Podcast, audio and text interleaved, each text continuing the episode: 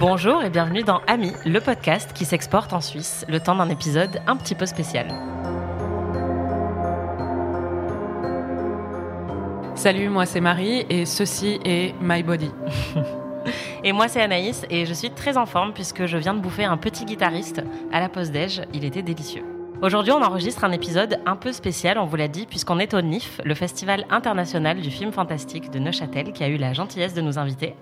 On est ravis d'être avec vous pour cet enregistrement en public, avec des fans de films d'horreur, ma famille. Je suis très contente d'être avec vous. Puis bon, bah, Marie, euh, désolée. On a voulu rester dans la thématique de notre dernière saison d'amis, les films d'horreur, et pour l'occasion, j'en ai choisi un qui colle un petit peu avec l'un de tes genres de prédilection aussi, Marie, le teen movie. Tout à fait. On a regardé donc Jennifer's Body avant de venir à Neuchâtel pour en parler aujourd'hui avec vous. D'ailleurs, avant de voir le film, comme le veut la tradition d'amis, je t'ai demandé, Marie, ce que tu savais du film ou pas. Pas grand-chose. On va entendre ce que tu m'as dit. Qu'est-ce que tu sais de Jennifer's Body? Euh, C'est un film avec Megan Fox. C'est un film d'horreur. C'est un film adolescent aussi, de ce que tu m'avais dit. Et c'est un film que les féministes qui aiment les films d'horreur aiment bien. Ok. Et j'imagine que c'est sur le corps de Jennifer. voilà, je, n'en sais pas plus. Je vais te montrer l'affiche. Alors, c'est Megan Fox qui est en petite jupe d'écolière avec des hauts talons. Elle est assise sur un pupitre d'écolier et il y a une euh, main ensanglantée qui dépasse du pupitre. Donc euh, j'imagine qu'elle a tué quelqu'un et elle a essayé de cacher le corps dans ce petit pupitre. Et j'ai l'impression, j'arrive pas à zoomer, mais qu'elle a du sang qui dégouline. euh, donc peut-être qu'elle est hum, vampire ou quelque chose comme ça. Ça te donne envie? Ouais, grave. mais moi j'adore les films, les teen movies, donc... euh, Allez, bah c'est parti alors. Le film est sorti en 2009, donc pour euh, les personnes qui, qui ne le connaissaient pas, il a été réalisé par Karine Kusama, écrit par Diablo Cody, et il est avec Megan Fox et un tas d'autres personnes dont on va reparler. Est-ce que tu peux résumer le film en 30 secondes, Marie? Bien sûr.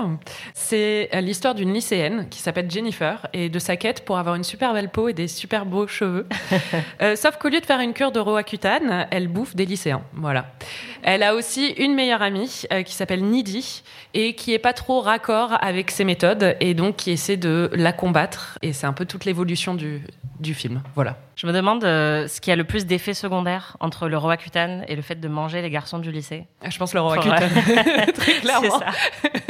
Je me souviens qu'il y avait une liste très très longue. euh, Ça faisait partie de nos conversations de lycée. euh. Bizarrement, tu t'es beaucoup identifié à Jennifer. Je le sens déjà dans la manière dont, Sur dont juste tu en un parles. élément. On dirait moi quand j'étais anémiée. qu'il fallait que je prenne du tardiféron. Sauf qu'elle, il faut qu'elle tue des hommes. C'est mieux. Je sais pas si c'est mieux. il y a moins de conséquences quand même sur le long terme. Ouais. Mais- En tout cas, déjà, on est sur un- une thématique très médicale. hein, vous l'aurez remarqué. euh, on est au point sur euh, tous les cachets à prendre euh, quand on est adolescent. Si jamais vous avez besoin de conseils, on est là. Alors, qu'est-ce que tu as pensé de Jennifer's Body? Alors, je l'ai vu deux fois. Je pense que la première fois, j'ai été un petit peu déçue parce que, comme je suis une grande fan de, des teen movies en général, je m'attendais à être euh, très facilement conquise. Et j'ai trouvé qu'il y avait plein de qualités, parce que je trouvais qu'il y avait plein d'idées qui étaient vraiment cool, que les répliques étaient vraiment bien écrites. Mais j'avoue que sur le côté horreur, ça m'a pas vraiment fait peur. Il y a juste une petite scène qui avait un peu de suspense, mais sinon, j'étais pas vraiment tenue en haleine. Après, euh, tu as eu peur devant quasiment aucun des films d'horreur que je t'ai montré depuis des mois et des mois. Donc, euh, il faut quand même préciser que Marine a peur de rien. C'est pas vrai. J'ai eu peur devant Conjuring ou d'autres films. Là, enfin, il y avait vraiment. Je trouvais que ça manquait un petit peu de suspense, quoi. Et je trouve que le film est plein de promesses et qui délivre pas forcément toujours sur ses promesses, mais qu'en même temps, il y a plein de qualités assez cool, quoi.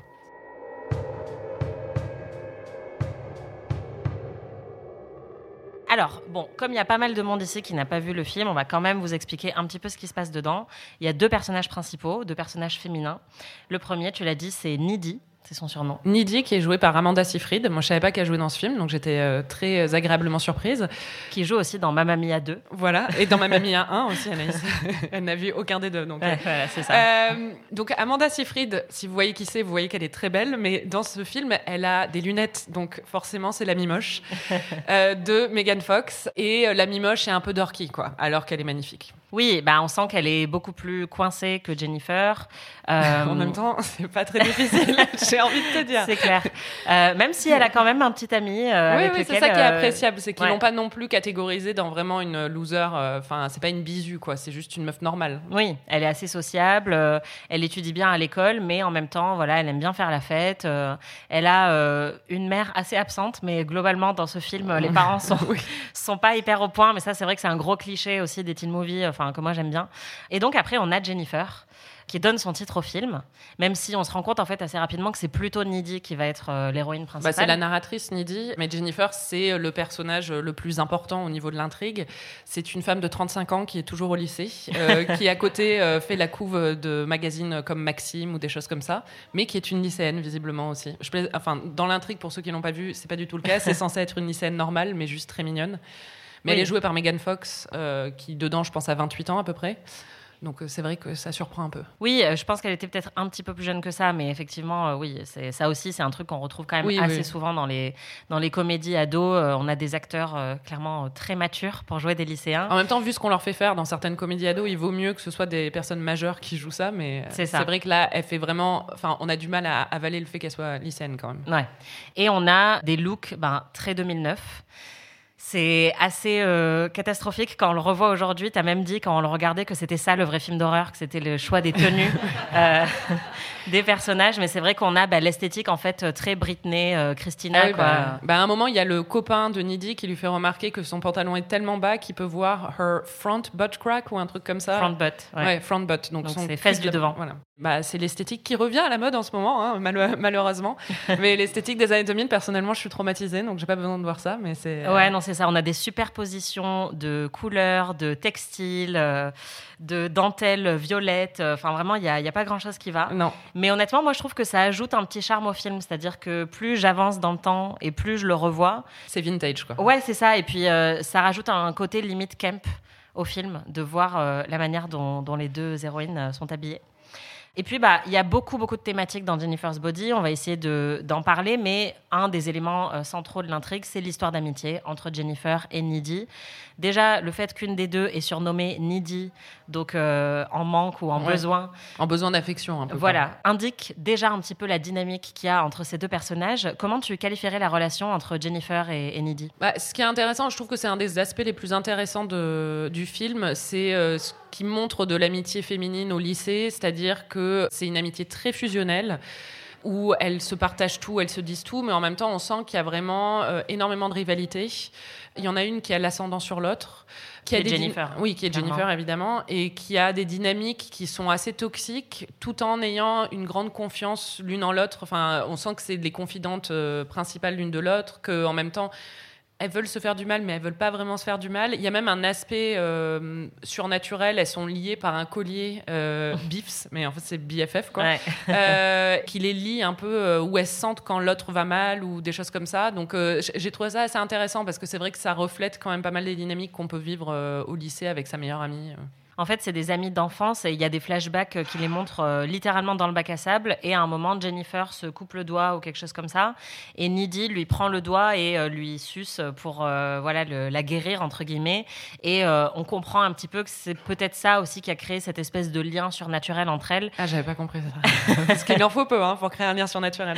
Ouais, c'est ça. Généralement, c'est plutôt le tétanos, en fait. Mais euh, dans ce film-là, ça a créé une amitié hyper forte. Et en fait, il y a tout au début du film, à un moment, il y a Qui est avec euh, son petit ami Chip.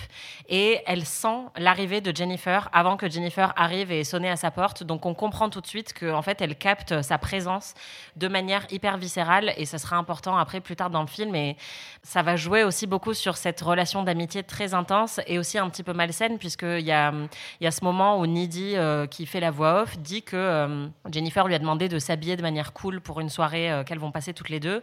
Et elle dit en fait cool, quand Jennifer dit cool, ça veut dire qu'il ne faut pas que je sois habillée comme une énorme euh, loser, mais il ne faut pas non plus que je la dépasse en termes de beauté et d'attirance euh, physique ou de style. Et ça, dit, faut c'est pas que je montre mes seins. Enfin, faut pas que je mette de décolleté parce que les seins, c'est son. c'est son, son domaine, précaré, voilà, son, son territoire. Et donc ça, en fait, moi, je trouve que c'est très malin. C'est juste une réplique, mais c'est vrai que bah, je pense qu'on peut assez bien voir tout de suite le genre d'amitié féminine qu'on peut connaître euh, au collège ou au lycée, avec ces rivalités très puissantes, et aussi avec parfois des amis qui grandissent pas. À la même vitesse, où en fait il y en a une qui va être plus sexualisée plus tôt, parfois pas toujours pour les bonnes raisons, mais qui va tout de suite essayer d'utiliser beaucoup plus son sex appeal, alors qu'il y en a une qui est encore plus coincée dans la partie enfance de l'adolescence.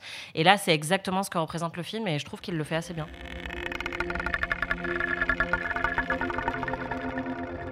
Mais il n'y a pas qu'une histoire d'amitié entre Needy et Jennifer.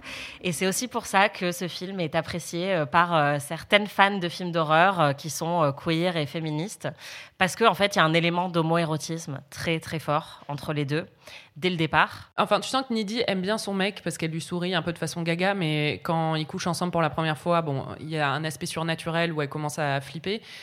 Mais moi, j'ai pris ça pour une métaphore aussi. Elle n'a pas envie d'être là, quoi. Bah, Alors que quand elle est avec euh, Jennifer, il y a une tension sexuelle qui est palpable et il y a une scène de baiser qui est la scène la plus sensuelle et érotique de tout le film. Alors que euh, c'est un film où les deux personnages féminins sont objectifiés par moment, où il y a des rapports avec des hommes, des choses comme ça, mais on sent qu'entre elles deux, il y a quand même quelque chose de différent, quoi. Surtout de la part de Needy, on sent une fascination un petit peu dévorante envers Jennifer euh, dès le début du film.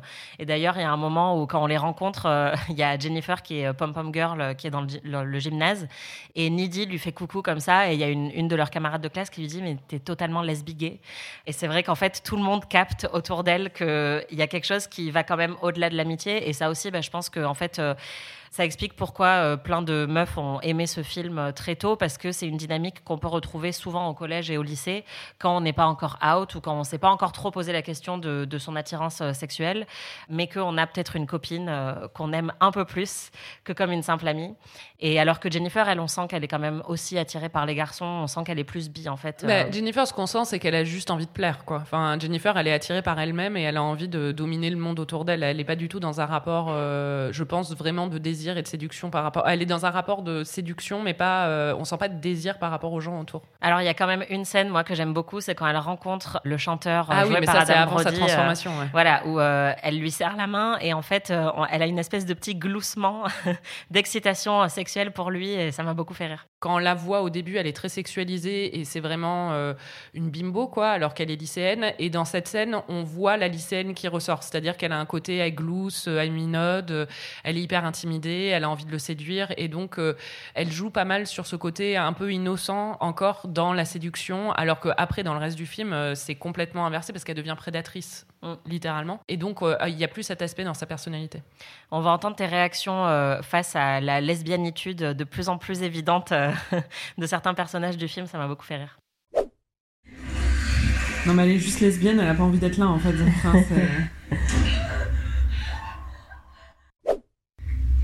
Ah bah ouais, c'est plus sympa que Chip. Hein.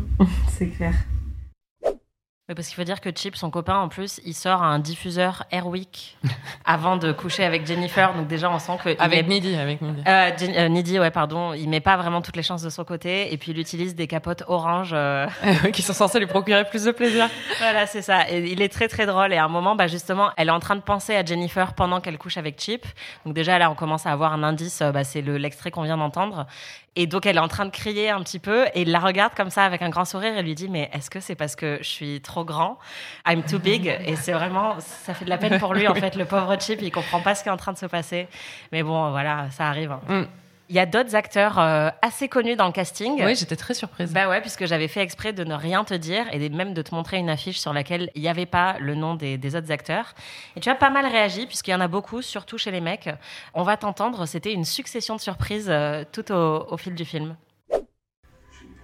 Ah C'est Chris Pratt mm. Ah mais Putain, mais c'est impossible C'est trop bien, cette Cohen, quoi Ouais. Je le connais, lui aussi. Oh putain Voilà, alors elle n'était pas toujours très au point sur les noms. reconnaissais les visages. Voilà, sur les têtes, euh, on y était. Donc effectivement, la première grosse surprise, c'était Chris Pratt. Chris Pratt, donc euh, qui est dans, bon, tout le monde le connaît dans Gardien de la Galaxie et tout ça aujourd'hui, euh, mais c'est aussi, il est dans Jurassic Park aussi, le nouveau Jurassic Park, donc c'est devenu un énorme, une énorme star de blockbuster. J'avoue que moi, cette nouvelle phase de sa carrière me plaît un peu moins, mais c'était surtout Andy Dwyer dans Parks and Recreation, qui est, je pense, enfin ma sitcom préférée, je pense la tienne mm. aussi. Et il est excellent dedans. Et là, c'était avant Parks and Rec. Donc, euh, il est très mignon. Il dure pas longtemps. Il meurt dans l'incendie, je pense. Mais euh, Oui, c'est ça. Et en plus, il joue un, il joue un flic ou quelqu'un qui est en train de s'entraîner, enfin, de, d'apprendre à être. Comment on dit Un apprenti un apprenti flic, voilà. Et ce qui est marrant, puisque dans Parks and Rec, après, une partie de son personnage, c'est Burt McLean, je crois. Burt McLean, non. où il fait semblant d'être policier et il a un peu un jeu de rôle qui reprend à chaque fois, mais il le fait très très mal. Donc c'est vrai qu'il y avait déjà un côté euh, méta avant l'heure. Il y a aussi Adam Brody. Donc euh, c'est quand je dis Seth Cohen, Seth Cohen c'est euh, Adam Brody, c'est le personnage joué par Adam Brody dans The aussi, Newport Beach. Adam Brody qui n'a pas trop une énorme carrière depuis. Bah, un petit peu en comédie et en horreur, euh, il s'est plutôt dirigé euh, récemment dans les, des comédies romantiques ou des choses comme ça, mais qui dedans joue le chanteur, le lead euh, du groupe de rock qui est très important dans, dans le film et il est ridicule. Il y porte du col parce qu'il est sombre et émo mm. et c'est un enfoiré dedans, mais il joue très bien. C'était surprenant de voir cette Cohen dans ce rôle-là, mais voilà. Bah, il a joué récemment dans euh, comment s'appelle Anatomie d'un divorce où il joue ah aussi un mec euh, qui a un rôle de, connard un petit peu euh, mais qui après gagne un petit peu en complexité. Mais ouais là je le trouve parfait dans ce rôle et c'est la partie la plus satirique je pense du film. C'est avec ce mec qui a très clairement une seule envie c'est de d'abuser des fans de ses concerts et il le fait très très bien et de manière très amusante je trouve. Pas les abuser hein, je Oui non bien sûr. Il y a aussi Amy Sedaris qui joue la mère de Amanda Seyfried. Oui, j'ai eu un, un, moment où j'étais ah mais c'est Amy Sedaris, c'était là non je crois pas. en fait si c'est Amy Sedaris qui avait une émission de télé euh, sur euh, aux États-Unis qui a joué dans plein de trucs qui est la sœur de David Sedaris si vous connaissez euh, l'écrivain et c'est la meilleure amie de Justin Theroux voilà enfin en vrai je, ne saurais même pas te dire dans quoi elle, joue mais je connais toute sa vie. Ouais, voilà tu connais vraiment toute sa life. Il y a aussi J.K. Simmons qui joue un prof remplaçant, puisqu'il y a euh, une prof euh, d'espagnol, je crois, qui est morte dans l'incendie de, la salle de concert au début du film. Et donc, il vient la remplacer et euh, il est assez rigolo. Il est un petit peu à l'ouest. Ouais, J.K. Simmons qui jouait dans Whiplash et dans plein d'autres trucs. Voilà, qui est un assez grand acteur. Et, et enfin, il y a Kyle Gallner. Alors, son nom vous dira peut-être pas grand-chose, mais il joue un des rôles les plus importants de la première saison de Véronica Mars. Il joue un mec qui est un petit peu bisu, qui est le petit frère d'un mec très populaire dans Véronica Mars et qui en fait euh, a une importance de plus en plus importante euh, voilà, une importance de plus en plus forte dans l'intrigue. Euh, je ne veux pas en dire plus. Si vous n'avez pas encore vu Véronica Mars, ben, courez immédiatement à la fin de ce podcast et allez regarder cette excellente série.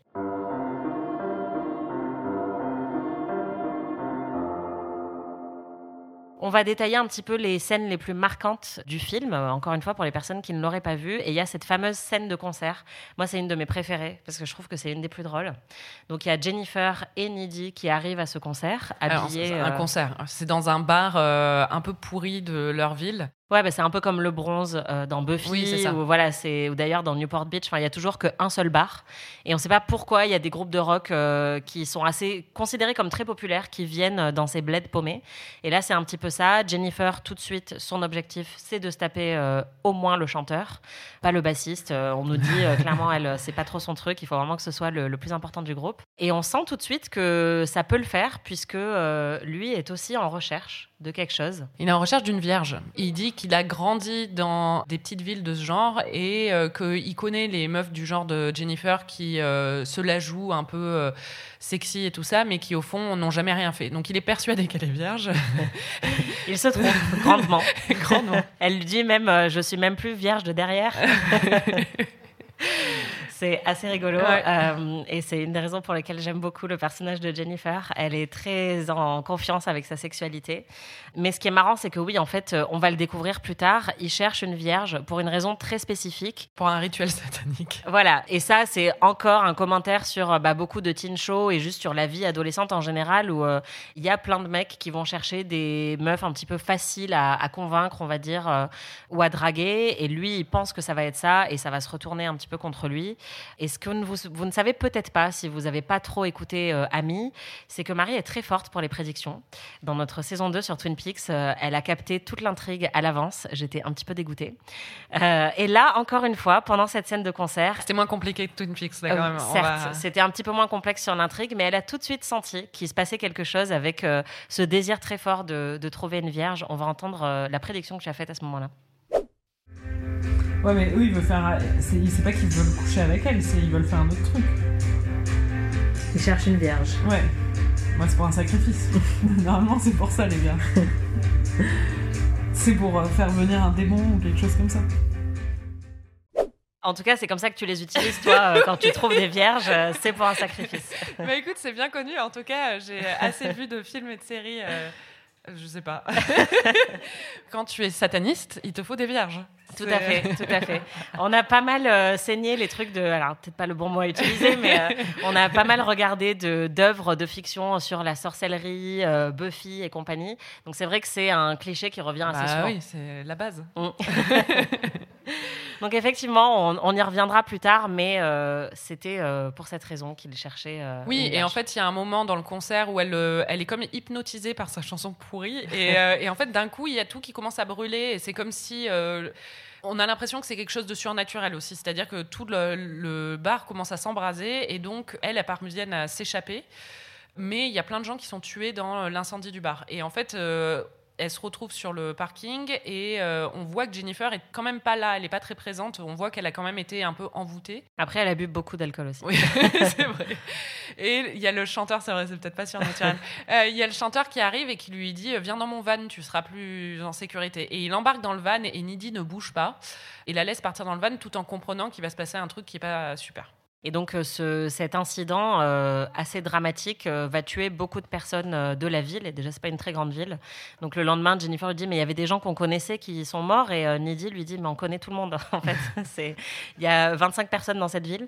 Et donc ce qui se passe, c'est que Jennifer revient après avoir été enlevée dans ce van. Et elle revient dans une scène assez mémorable, qui est peut-être ta scène préférée, ou en tout cas celle qui t'a le plus fait réagir. Ne parle pas pour moi. Euh, non, c'est celle qui était la, plus effrayante, euh, où je me suis dit, tiens, ça se réveille au niveau euh, horreur, parce que, en fait, Nidhi est seule chez elle, parce que sa mère est pas là, évidemment, et elle entend du bruit, et c'est Jennifer qui revient et qui est couverte de sang et qui a l'air très menaçante en fait et qui a très faim. Mais en même temps ne sait pas trop quoi manger et qui commence à vomir des trucs dégueulasses. Enfin bon bref toute la scène est assez il y a pas mal de suspense donc c'est assez cool. Et surtout il y a le suspense c'est pas mal quand Nidhi est toute seule et qu'elle entend des bruits et qu'elle sait pas où c'est elle commence à ouvrir la porte de la cave ou des choses comme ça. Donc bon c'est des choses qu'on a déjà vues dans plein de films mais qui fonctionnent Ouais, bah c'est la partie la plus euh, conventionnellement horrifique du film. Et euh, je me doutais avant même de te le montrer que tu n'allais pas trouver ça très flippant parce que c'est pas un film flippant. Mais je trouve que là, on sent quand même bah, justement Karine Kusama qui depuis a refait d'autres films d'horreur, tout ça. Elle maîtrise quand même très bien visuellement la montée en tension. Et on va l'entendre. Euh, tu flippais un petit peu quand même. Hmm? So Oh oh. Maybe I'm going crazy. Look, later. Non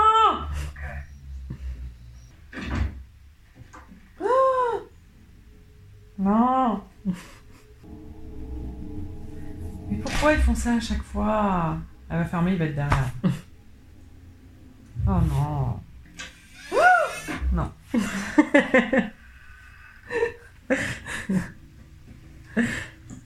Ah ça Elle a pas de parents Oh là là là là là là là là là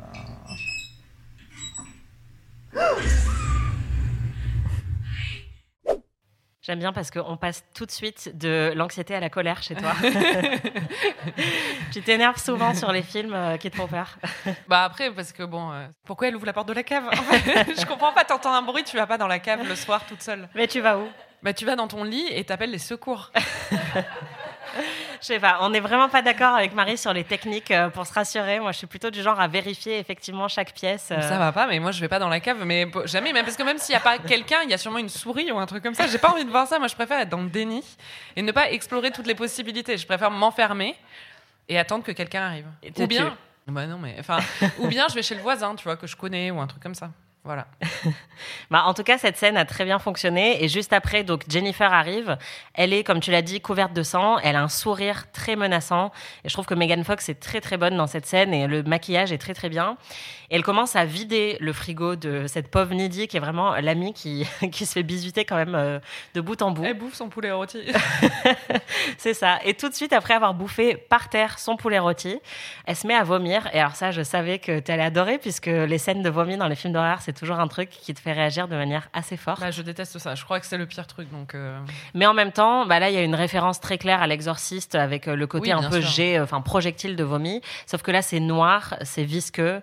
Ah, je crois que c'était vert. Non, bleu non. Bleu, c'est dans Evil Dead. Vert, c'est dans L'Exorciste. Ah, Là, c'est vraiment noir. Il y a un côté un peu pétrole, en fait, ou enfin voilà, mazout, quoi.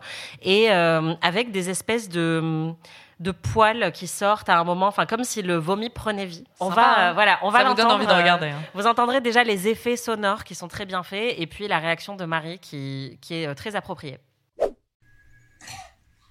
Ah Ah Mais c'est horrible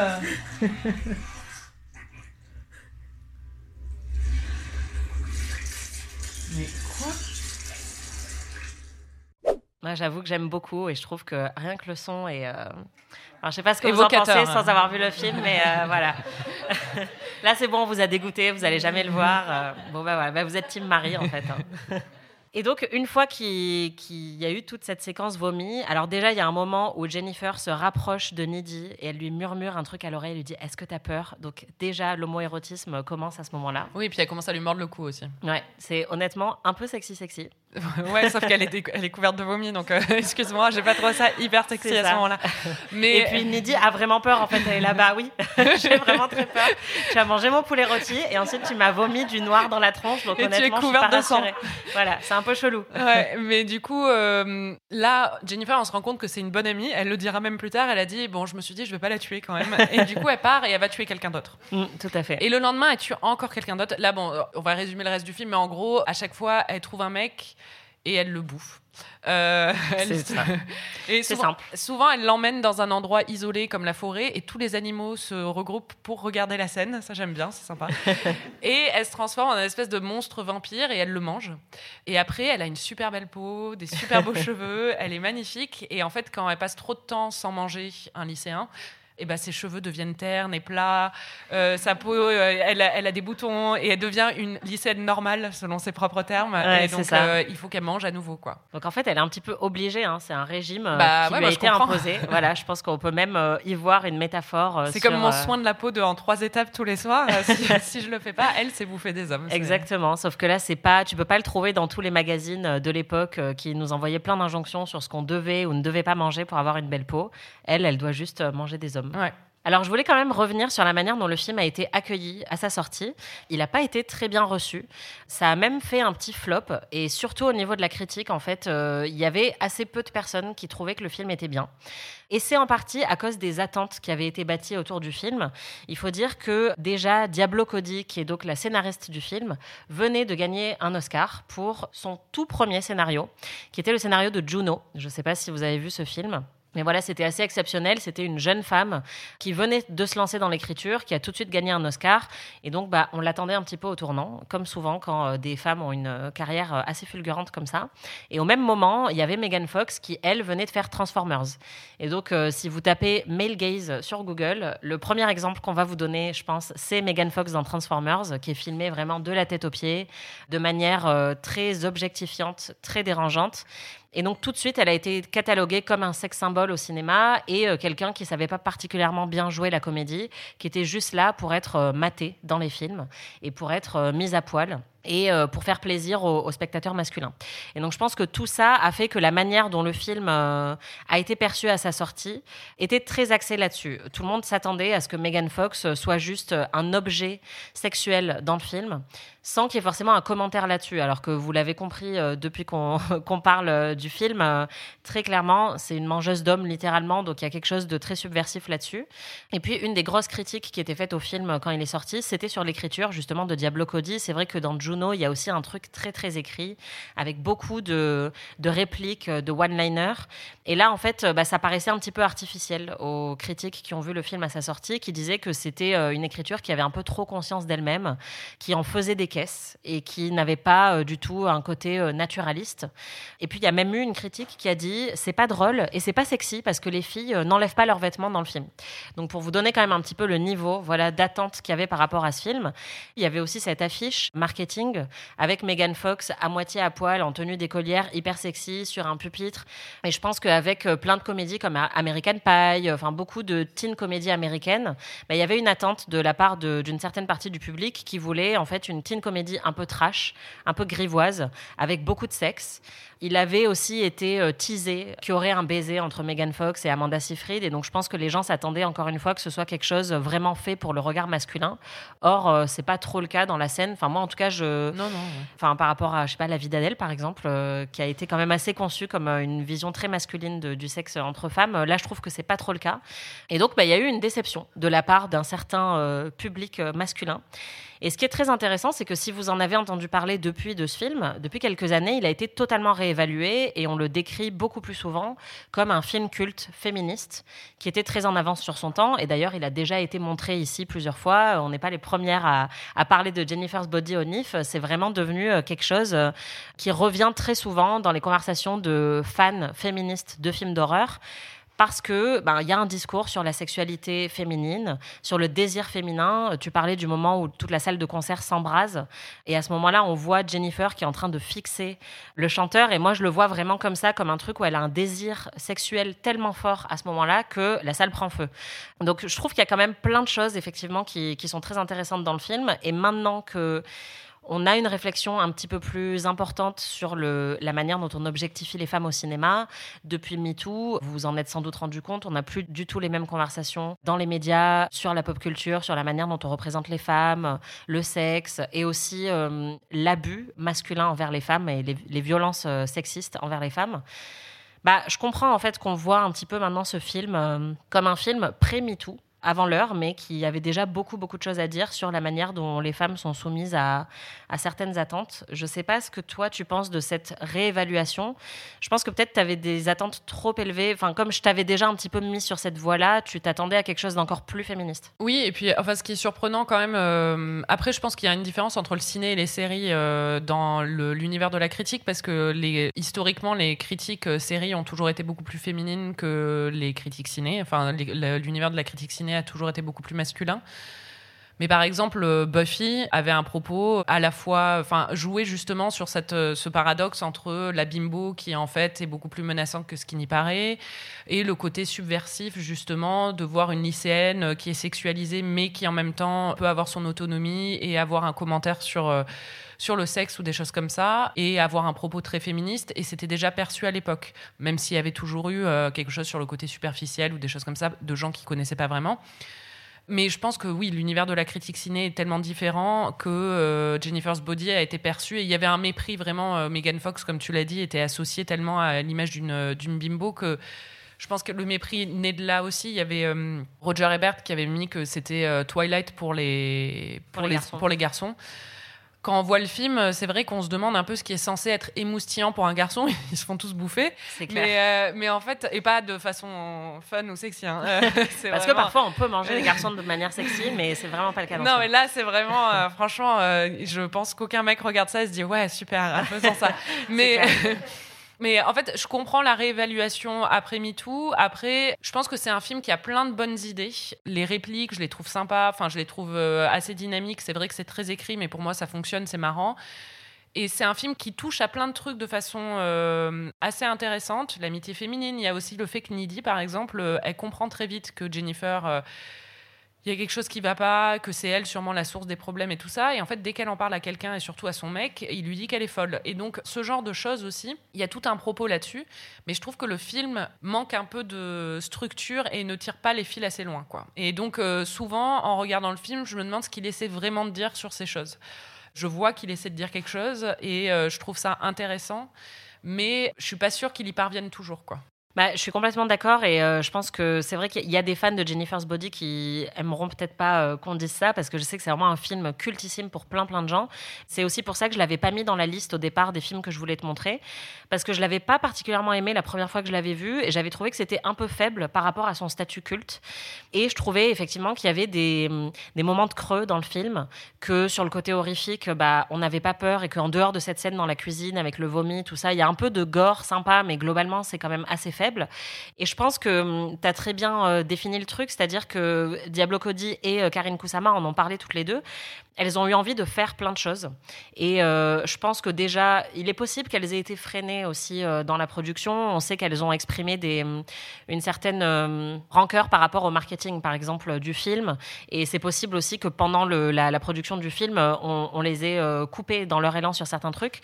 Mais Diablo Cody et, et Karen ont toutes les deux dit qu'elles voulaient faire à la fois un petit peu un film d'horreur et un petit peu une teen comédie et un petit peu juste une satire sur l'adolescence, mais jamais vraiment tout ça et que ce soit aussi euh, beaucoup plus complexe que ça. Et je pense qu'en fait, il y a énormément d'ambition dans le film, mais que quand tu ramènes tout ça sur un film d'une heure quarante qui est censé être une teen comédie avec Megan Fox qui a donc été vendu comme un truc très léger en fait, qui va peut-être pas aller très loin dans le propos, bah on se retrouve avec un film comme ça. Et moi en fait, plus je le vois, plus je trouve quand même qu'il y a plein de choses euh, que tu as mentionnées, effectivement, sur le fait que Nidhi, elle est considérée comme folle. Elle est même, enfin, on commence le film, elle est internée, en fait, euh, dans une institution euh, psychiatrique. C'est parce qu'on la surprend à la fin en train de tuer Samira. Voilà, c'est ça. Mais même là-dessus, en fait, c'est-à-dire qu'il y a, enfin, ça va jusqu'au bout de l'idée de, elle, elle a une perception qui est très fine sur ce qui est en train de, de se produire et on va l'interner. Donc il y a plein plein de choses que je trouve très intéressantes, mais c'est vrai que le film et pas toujours très abouti sur la structure et euh, sur le mm, ouais sur la partie horrifique. Moi, je trouve que la deuxième partie, on s'embête un petit peu parfois. Ouais, il y a des longueurs. Ouais, et parce qu'on sent qu'elles sont plus justement à essayer de réfléchir à comment aller d'un point A à un point B dans l'intrigue plutôt que de rendre euh, ça fun. Je trouve ça un petit peu dommage. Après on comprend très vite. C'est vrai que moi, le Twilight pour les garçons, je comprends pas parce que dès le début du film, on comprend quand même qu'il va y avoir un propos féministe euh, fort et ça devient d'autant plus clair à la fin quand on comprend ce qui est arrivé à Jennifer, puisqu'en fait, euh, il y a une espèce de reveal à la fin. On ne sait pas exactement ce qui s'est produit dans ce van quand elle est partie avec le groupe de musique. Enfin, on se oui, doute quand même. Mais euh, moi, j'avais dit. Hein, oui, parce que toi, tu es trop forte, Marie. Tu devines tout à l'avance. Mais en fait, est-ce que tu veux expliquer euh, quelle est cette révélation euh, à la fin? Bah, Elle révèle qu'elle a été emmenée dans les bois, qu'ils l'ont attachée et qu'en gros, ils ont fait un, rituel satanique, donc euh, parce qu'ils voulaient devenir célèbres. Ils disent est-ce que tu veux être un loser ou est-ce que tu veux être riche et cool comme le mec de Maroon 5 Ce qui est aussi une réplique qui, d'année en année, gagne encore plus, je trouve, en, en humour. Donc vraiment, moi, je la trouve géniale, cette réplique. Et donc, pour devenir aussi, euh, aussi connu que le mec de Maroon 5, remarque, enfin désolé, mais tu as une petite culotte Maroon 5 que tu traites bah, depuis ça, la cinquième. Euh, donc, moi, je m'identifie tellement parce que vraiment, en cinquième, je suis allée, j'étais à Toulousaine, je suis allée à Paris exprès pour voir Maroon 5. J'ai acheté la petite culotte, le t-shirt, le poster, le DVD. J'ai pris 350 photos avec mon petit appareil numérique euh, pendant tout le concert. Et donc, euh, clairement, alors en 2009, je crois que j'étais déjà passée à autre chose. Mais non, mais eux, ils veulent avoir des petites analyses. Mais exactement. acheter, et euh. donc, euh, je trouve qu'il y a quelque chose de très fin sur ce qui peut susciter une certaine passion adolescente. Bah, du coup, ils sont prêts à faire un rituel satanique pour avoir des fans pareils. Et donc, alors que moi, il n'y avait pas besoin, clairement. et donc, ils attachent Jennifer dans la forêt. Ils lui demandent encore si elle est vierge et elle dit oui. alors, à ce moment-là, je suis là, mais elles sont bêtes. Enfin, je me dis à ce moment-là, tu dis bah non, non, non, désolé, je suis pas vierge. Enfin, je vois ce que vous êtes en train de faire. Vous voulez vraiment que je sois vierge et vous êtes sur le point de me tuer. Je suis pas vierge. Ouais, c'est ça. Mais en fait, euh, elle, elle, elle pense que c'est l'inverse. Elle pense qu'ils veulent vraiment quelqu'un d'expérimenté. Et donc, elle dit Ah non, non, vraiment, le sexe, je sais pas, je connais pas, je sais pas comment faire. Et donc, euh, bah, forcément, euh, ça se finit mal. Ils la poignardent tous. Enfin, ils font un, sacrifice. Sauf que, alors après, parce que Nidhi fait des recherches dans, au CDI, il y, a une, il y a une rubrique apparemment paranormale où il y a genre au moins 5 ou 6 livres de paranormal dans leur CDI. Avec un chapitre entier sur que se passe-t-il quand votre meilleure copine revient des bois et qu'elle se met à manger tout le monde? Donc, c'est hyper pratique. Vraiment, la sélection documentaire. Elle est vraiment tip top. Non, et du coup, il y a oui, il y a une partie où c'est qu'est-ce qui se passe quand on sacrifie, on pense sacrifier une vierge, mais qu'elle n'est pas vraiment vierge, et en fait, du coup, le démon prend possession de son corps. Et donc, c'est ce qui s'est passé. Et après, elle va, elle le raconte aussi à Nidhi. Elle lui dit, euh, voilà ce qui s'est passé. Donc, clairement. Il y a aussi une métaphore euh, sur le viol. Enfin, je lisais des analyses féministes de, de l'œuvre qui disaient que c'était un rape and revenge sans le viol, en fait. Et euh, il y a vraiment cette, cette sensation, c'est sûr, c'est assez clair dans, dans le film. Et c'est pour ça que je voulais te le montrer aussi, parce que hum, j'ai hésité à plusieurs reprises à te montrer un, rape and revenge pendant notre saison d'amis, parce que c'est un sous-genre qui est vraiment très très riche euh, dans l'horreur et qui a du très bon et du très mauvais. Et j'ai pas réussi à le faire. Et celui-là, en fait, ouais, je trouve que c'est très intéressant qu'en fait euh, la question du viol soit omniprésente dans la manière dont c'est écrit et joué et raconté. Mais en même temps, il n'y a pas de viol dans le film et on peut trouver ça assez euh, bénéfique pour un public féminin qui en a peut-être justement un petit peu marre de voir des, des filles se faire violer dans les films d'horreur avant avant qu'on puisse les voir prendre leur revanche. Là, elle prend sa revanche euh, sans avoir eu à subir euh, ce viol-là. Bon, après, elle a été multi-poignardée. Donc, qui est quand même pas très fun. Voilà, c'était pas hyper cool non plus. Mais, mais ouais, moi, je trouve que c'est un des aspects les plus intéressants du film, en fait. Et enfin, je sais pas, est-ce que tu vois quand même, même s'il y a des, des choses qui te qui t'ont pas trop parlé dans le film, tu vois pourquoi c'est culte quand même? Oui, oui, bien sûr. Bah oui, oui. Et puis je pense qu'il y a un côté, enfin de toute façon, les films cultes d'horreur. Euh, ou les films, les teen movie cultes, c'est souvent des films qui sont imparfaits aussi. C'est-à-dire qu'on aime bien justement, euh, on en parlait tout à l'heure entre nous, mais on aime bien les redécouvrir et découvrir de plus en plus d'aspects euh, à chaque revisionnage. Donc je comprends totalement parce qu'il y a un côté, et puis en le voyant une deuxième fois, je l'ai plus apprécié parce que du coup j'étais moins surprise par le rythme, par certains choix ou des choses comme ça. Et franchement, il y a tellement de répliques marrantes. Et puis voir Megan Fox bouffer des mecs, c'est quand même marrant aussi. Donc je, comprends le statut culte euh, totalement, mais parce qu'il y a un, côté camp aussi, quoi. Ouais. Pour moi, honnêtement, Jennifer, c'est un petit peu une icône féministe. c'est vrai que c'est quelque chose qui est devenu très galvaudé, en fait, aujourd'hui, où je pense qu'on a tendance à. Bah justement, aller un petit peu dans la caricature euh, féministe très facilement et dire bon bah voilà c'est une meuf qui bouffe des hommes donc euh, ok est-ce que juste ça c'est féministe? Mais je trouve que hum, dans le film, en fait, euh, ça va quand même un petit peu plus loin que ça. Et on s'attend pas à ce que ça vienne d'un personnage comme ça, qui est justement un personnage de bimbo, qui est censé être un petit peu tout le temps la tête en l'air, euh, pas forcément hyper intelligente ou bonne en cours. Mais on sent qu'elle a hum, une vision quand même déjà euh, très précise des hommes et de la manière dont elle peut utiliser son corps et son pouvoir de séduction. Tout de suite, elle dit à Nidhi Non, mais tu te rends pas compte, t'as des seins en fait, donc tu es la meuf la plus puissante de la pièce. Elle lui dit ça pendant la, la, scène du concert. Oui, après, ce qui est ironique, c'est qu'elle lui ça et juste après, elle va se... Enfin, c'est-à-dire que c'est pas la meuf la plus puissante de la pièce au final. Même si elle a des seins et que ça la rend puissante, elle va quand même se faire abuser et euh, poignarder par un groupe de mecs. Bah, c'est ça que j'aime bien, c'est que c'est ambivalent, c'est-à-dire qu'à la fois, elle, elle a déjà une énorme assurance sur son corps et la manière dont elle peut l'utiliser et elle a une vision de ça, mais ça va quand même pas la protéger.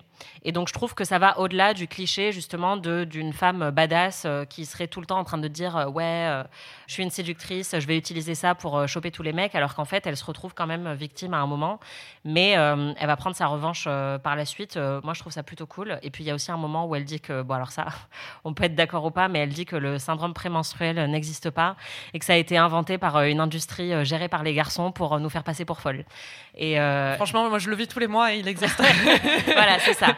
On peut, on peut être en opposition avec elle, mais je trouve que cette réplique est très, très bien aussi. Et c'est là qu'on sent tout l'humour un petit peu acéré de, de Diablo Cody, que moi, j'aime bien, en fait. Enfin, je sais pas ce que tu en penses de l'écriture qui est justement très cadré avec énormément de, de répliques qui font pas du tout naturelles. Mais moi, j'aime bien. Enfin, je trouve c'est ce que j'aime dans Buffy aussi. Oui, non, non. Moi, franchement, les répliques, c'est le meilleur aspect du, du film. Et j'aime bien aussi. Il y a un truc qu'on retrouve dans Young Adult. Ça fait longtemps que je l'ai pas vu, mais c'est le film suivant qu'a fait euh, Diablo Cody, qu'elle a fait avec euh, Charlie Theron. Il y a un côté hyper antipathique dans son personnage féminin principal. Bon, pas dans Needy, mais dans Jennifer. Et euh, c'est euh, un personnage féminin qui manque énormément d'empathie, qui ne sait pas, n'a pas envie de montrer des émotions, qui n'a aucune douceur. Et euh, dans cet aspect-là, je trouve ça assez réjouissant et subversif. Donc ça, c'est vraiment quelque chose que j'aime bien. Il y a un truc aussi qui est très bien fait dans ce scénario-là et qu'on a pu retrouver dans d'autres œuvres ados vraiment cultes, c'est l'invention d'un langage adolescent. On sait qu'on utilise tous, voilà, surtout au collège, au lycée, beaucoup d'argent un petit peu, euh, un petit peu absurde. Et elle, en fait, elle a inventé euh, plein d'expressions euh, pour ce film. Ça donne un ton très particulier au film. Il y a un moment où, par exemple, elle dit, elle est en train de parler à un mec qu'elle s'apprête à bouffer et lui parle un peu trop de ses sentiments, tout ça, et elle en a marre, elle veut qu'il se la ferme. Et au lieu de lui dire shut up, elle lui dit shut is, de manière un petit peu, un petit peu cute, un petit peu mignonne. À un moment aussi, il y en a un autre qu'elle s'apprête à bouffer. Elle lui dit you give me such a wetty, donc pour lui dire que voilà, enfin, je sais pas si j'ai besoin de traduire ou pas, voilà, mais euh, qu'elle est très excitée. Et je trouve qu'en fait, il y a plein de très bonnes trouvailles comme ça qui expliquent aussi le statut culte du film parce que c'est des répliques que j'ai immédiatement envie de reprendre et d'utiliser euh, dans la vie courante. Euh, bah, excuse-moi, je fais ce que je veux. et en fait, ça, c'est quelque chose bah, qu'on avait déjà dans Buffy où il y a eu pas mal, il y a même eu un livre qui a été écrit sur l'argot qui a été inventé par Joss Whedon et ses scénaristes pour Buffy. Et dans Clueless, Clueless qui est un film de 95, donc qui prédate même Buffy. Et la scénariste euh, qui a écrit Clueless avait même fait euh, des, euh, était allé en immersion dans des lycées de Los Angeles pour voir un peu comment les ados parlaient. et a créé tout un langage vraiment propre à Clueless qui est rentré après dans le, dans le langage courant et qu'il y a des expressions qui aujourd'hui sont dans le langage courant de l'anglais américain qui viennent du film. Quoi. Ouais, ça c'est vrai que c'est un truc qu'on retrouve en tout cas dans les bonnes œuvres teen. Euh, je pense que c'est toujours un bon signe euh, quand les scénaristes qui n'ont pas cet âge-là essayent quand même de comprendre ce que ça fait d'être un ado. Et d'ailleurs, bah, le teen movie, c'est un petit peu ta spécialité, en tout cas euh, plus que la mienne, même si c'est vrai qu'on en a quelques-uns en commun qu'on aime beaucoup. Est-ce que tu penses que Jennifer's Body, c'est un bon teen movie? Bah, Je pense que c'est un meilleur teen movie qu'un film d'horreur. Parce que je pense que ça a justement les codes du genre du teen movie où les teen movies en général, c'est très écrit justement. Il y a beaucoup de répliques euh, marrantes et assez cultes, les bons teen movies en tout cas.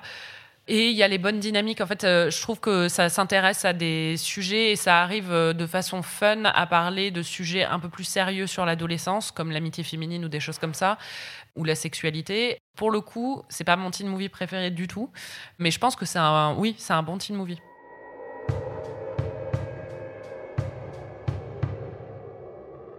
Il y a aussi un truc que je trouve euh, assez intéressant dans le film. C'est pas une des thématiques les plus importantes. Euh, ça, ça va vraiment plutôt être la sexualité adolescente.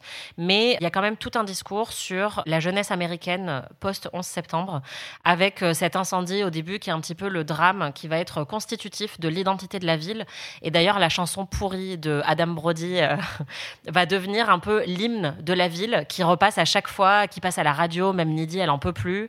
Ils sont invités pour faire des espèces de concerts hommages. Et comme il y a plein de mecs qui se mettent à mourir après puisqu'ils sont bouffés par Jennifer, il y a un moment où Nidhi explique que le trauma est un peu devenu l'identité centrale de la ville et du lycée et que c'est limite devenu une habitude, c'est-à-dire qu'ils deviennent de moins en moins euh, sensibles à toutes les horreurs qui se produisent dans le lycée. Et on sent qu'il y a quelque chose de très très fort euh, sur euh, bah, cette jeunesse américaine qui a subi, alors il y avait eu Columbine, il y a eu le 11 septembre, et qui maintenant subit en fait bah, des fusillades de masse voilà, de manière hyper fréquente. Et c'est quelque chose que bah, même nous, euh, on observe en fait de loin en se disant que voilà, il y a plein de gamins qui grandissent en devant passer des portiques et apprendre comment se cacher euh, euh, sous les tables si jamais il y a une fusillade dans l'école. Et ça, je trouve que c'est pas mal aussi. Enfin, il y a un petit côté satirique dans le film qui, fonctionne bien. Ils ont même un cocktail dans le bar qui brûle. Ils ont un shot bleu, blanc, rouge qui est le, le shot hommage au 11 septembre, aux victimes du 11 septembre. C'est leur donc bon, c'est assez dark, mais mm. c'est très marrant. Ouais, non, c'est ça. Moi, j'aime beaucoup.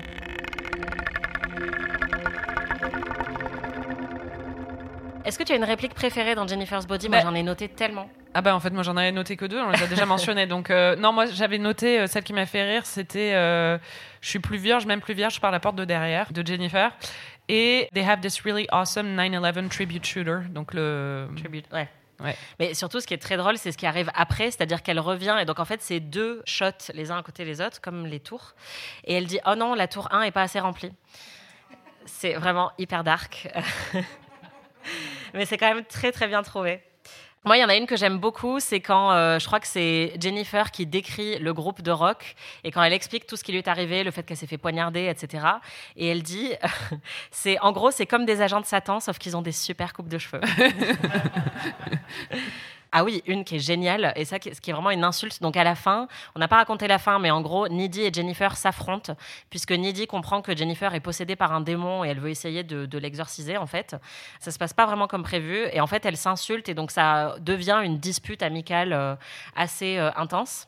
Et euh, Nidhi lui dit, à l'époque où tu étais encore populaire et que tu n'avais pas besoin de laxatif pour rester mince. Je trouve ça hyper violent.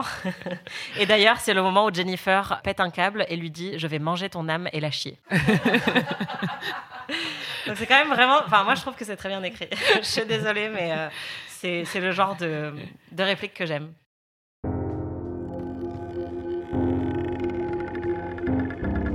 Merci Marie. Merci Anaïs. Merci au NIF de nous avoir invités et merci au public du festival d'être venu nous voir. On est vraiment ravis d'avoir passé ce moment avec vous.